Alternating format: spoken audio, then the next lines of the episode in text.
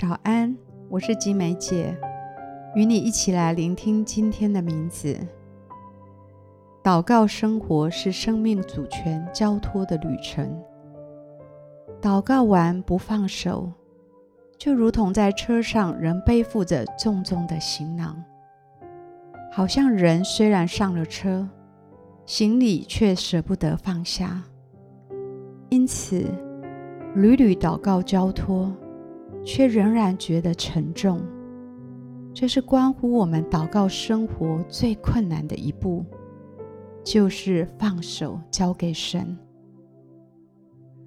让我们今天一起来聆听天父要告诉我们的话。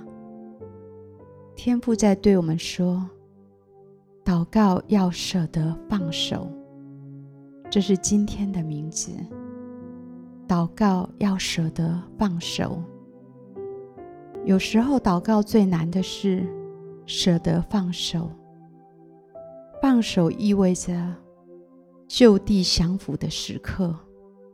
我们将自己的意愿摆在上帝的面前，把一切的结果都完全的顺服，交托在他的手中。我们将自己最难割舍的部分，还有最心爱的人都放手，交托在他的手中，然后自己退后一步，面对未知的前景，在那孤独静止的一刻。不免令人觉得忐忑不安。舍得放手，是以信任跟爱慕耶稣为根基，因为耶稣知道我们交出自己的意愿，以及交出自己心爱的人是很痛苦的，因为他亲身经历过，所以他了解，并在这个过程当中不断的扶持着我们。在这个放手的行动中，需要圣灵的能力和他的同在来托住我们的信心。有一段文字描述了这样的图像：当我们一松手，我们就直接落入他爱的怀抱。这是多么美的一个图像！圣经中每一位属灵伟人最显著的共同点。就是当他们在祭坛前的经历，在祭坛前，他们放下原先的志向，他们停留在上帝为他们生命所制定更高的呼召里，选择将自己献上，即使这代表着牺牲和苦难，而在痛苦中放手的同时。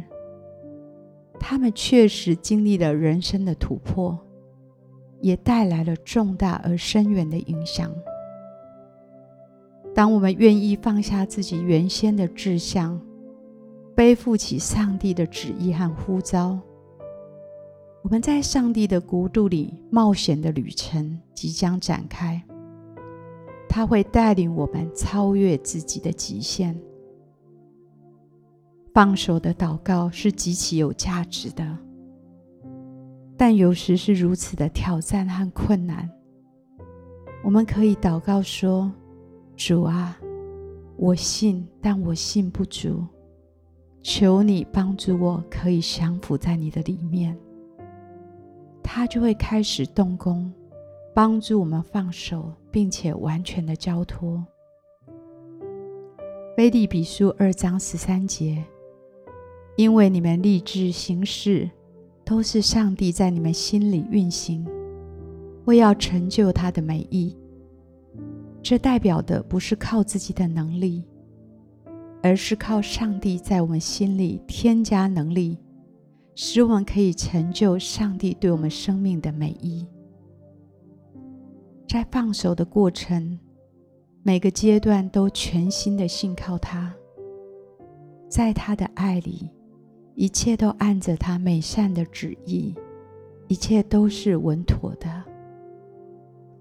亲爱的主耶稣，当我们把生命的志向和我们心所爱的人带到祷告中，帮助我们学习放手，并降服在你的手里，知道你对我们生命中的挚爱有最好的计划和最美的安排，帮助我们有勇气和信心，在祷告里完全的放手。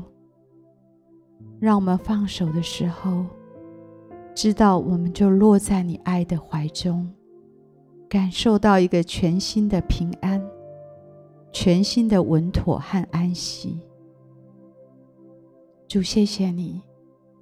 每一次，每一次，当我们来到你的里面来祷告的时候，我们把心里所愿的，把心里所爱的，都完全的放手交托给你。求你掌权并带领。我们将祷告，奉主耶稣基督的名求，阿门。好不好？我们继续来默想今天的名字。祷告要舍得放手，有哪一些祷告的事项，或者有哪个你心里所挂念的人，你心里所爱的人，是你在祷告中放不了手的？求神今天帮助你舍得放手，好叫你可以经历更大的释放跟平安，好不好？就花一点时间来祷告。在祷告里面，完全的放手，交托给神，相信神要顾念你所爱的，跟你心里所渴望的，我们就为自己来祷告。